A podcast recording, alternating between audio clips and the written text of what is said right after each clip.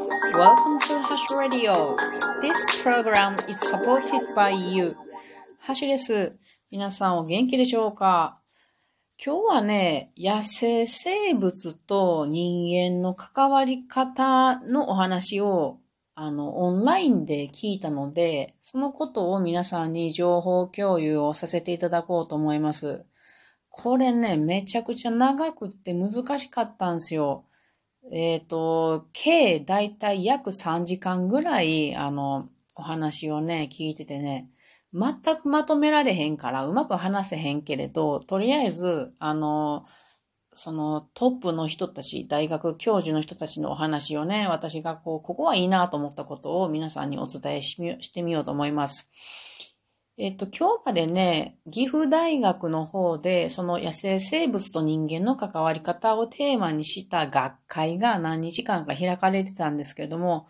その最後の日だと思うんですけど、シンポジウムとしてね、人と野生動物の利用し合う関係っていうえー、基調講演をズームで聞くことができました。この基調講演してくださった方は、横浜国立大学の松田博則さんかな。なんか、その世界ですごく有名な人みたいで、様々な、あの、なんかこう、肩書きを持ってらっしゃって、あの、私にはちんぷんかんぷんだったんですけども、この方のお話1時間聞かせてもらいました。で、まず、その人と野生動物の利用し合う関係の前に、自然保護のお話がありました。自然保護って一体何って感じで、あの、目指すべきスタイルはこうなのではないのかなっていう松田先生の、まあ、私論、私の論っていう感じでお話を最終的に聞いたんですけども、その自然保護っていうのがどんなものかっていうのをえー、話しますね。自然保護っていうのはまあ自然を守ろうっていうことなんですけど、そのやり方、思想っていうのも時代とともに変化してきたよっていうお話です。えー、自然保護というものからですね、次に持続可能な開発というものになって、1992年頃から生物多様性となって、2005年からは生態系サービスという捉え方に変わってきました。で、この自然保護っていうのはがっちりも守るぜっていうものだったんやけども、それからよりも、より包括的な、この今言われてる SDGs へと変わってきたんですね。この自然保護っていうのも何もかめ、ダメ、触るな、来るな、みたいな感じで、あの、瓶詰めの自然、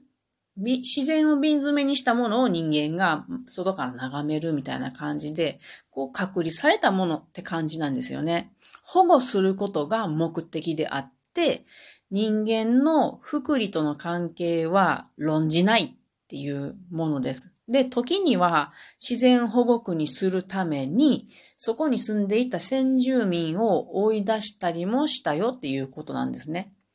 一方、その最近のその保護のあり方としてはですね、人間は自然の利用をなくして生きてはいけないっていうのはありますよね。なので、持続可能な範囲で使おうということです。自然を守りつつ、賢く利用する。で、これの究極の目標が human well-being って言って、まあ人間の福利のためにっていうことです。それが目的です。で、この生態系サービスっってどんなものがあるかっていうと、えっ、ー、と、まあ、あの、資源としてね、経済の資源としてのものとか、あと環境資源としてのものがあります。環境資源ってどんなものかっていうと、この二酸化炭素を吸着してくれるであるとか、化石燃料の代替になるよであるとか、えっ、ー、と、侵食を防止してくれるよとか、あと崩壊を防止してくれる。これさ、あの、森林がある場合ですね。あと、洪水の緩和、水資源貯留、水質を浄化、あと保険給与の役割があるよっていうことなんですけども、これをお金として評価してみたところ、経済資源としては1年間に6700億円ぐらいの効果があると。で、環境資源としては1年間に70兆円ぐらいの効果があるっていうことなので、私たちはこの森林のえっ、と、生態系サービスを多大に、えーいただいているわけですね。で、こういう自然を持続可能で守っていけばいいんやけれども、これが結構ね、乱獲されたりするんですよ。で、それがなぜかっていう理由を、えーおっしゃってました。例えば、黒ミンククジラ。まあ、これも自然のえ生き物ですから、これで例えば、例を言ってみると、76万頭の黒ミンククジラがいるとする。で、毎年2000頭ずつ取れば永遠に取れるんだけれども、乱獲が起きるんですよね。一挙に取ってしまうと。で、この、なぜ一挙に取ってしまうかっていうと、一挙に数万頭取って、これをね、年5%の利潤が見込める産業に投資するお金に回す。その方が得だっていうことなんですよね。これちょっと経済学系の話で私にはちんぷんかんぷんだったんだけどだけですですけど、なんとなく理解はできました。なので、例えば、その、何人かそう取る人たちっていますよね。で、自分がこの将来のためにね、永遠にこう2000頭ずつ毎年取れば、取っておれば永遠に取れるんだからと思って、控えめにね、2000頭ずつ規則守ってしていても、誰かが乱獲すると、その人は短期的に利益を得る。でも将来の利益は、共にね、その、ま、その人たち、みんな共に失うっていうことなんですよ。だから、人が取る、取る前に、もう自分も取らなくちゃってなっちゃって、もうこれは短絡的な考えですね。将来のことはどうでもいい。今の利益を追求するという形で、なのでそういう理由で乱獲されたりして、自然の破壊が進んでいくっていうことがあるそうです。で、こういう問題っていうのは政治的な問題で解決できるものではなくて、モラルの問題であるっていうことですね。で、これ、この話を聞いて私もよく心に、あじゃあ自分の生活で思うことはありますね。例えば山に入ると、まあ山菜採りとかキノコ採りとか私はするんですけれども、これ控えめにしないとなくなっていくんですよね、山菜もキノコも。だから、あの、山の師匠さんから教わったことですけれどもね、あの、一番立派な、えっ、と、茎とか、その取る部分は残しておくんだ。その自然が来年生きるために。で、その、それよりもちょっとちっちゃめのものを2、3個ぐらいもらって、あとは残しておくんだっていうのが起きてっていうことを教えてもらって、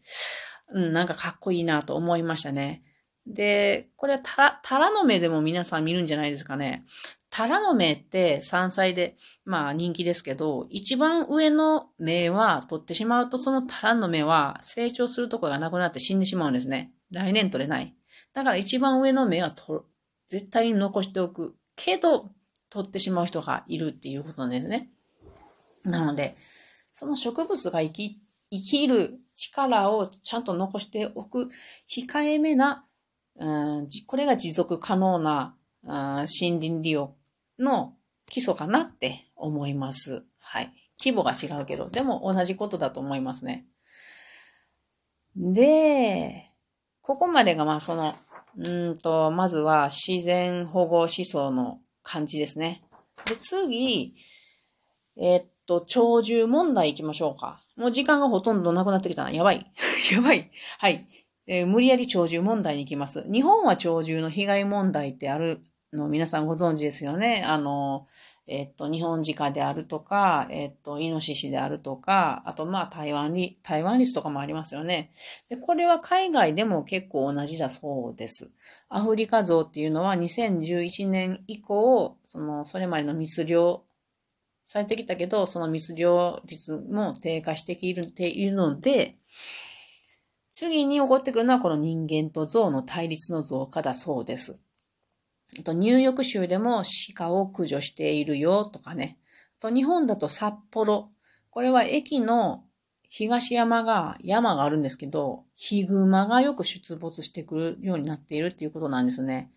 だから危ないっすよね。危ないんやけれども、あの、札幌の人たちは駆除をしようとしたんですけれども、そうすると、道外の人、北海道外の人からの猛烈な攻撃によって縛られてしまうということがあって難しいそうです。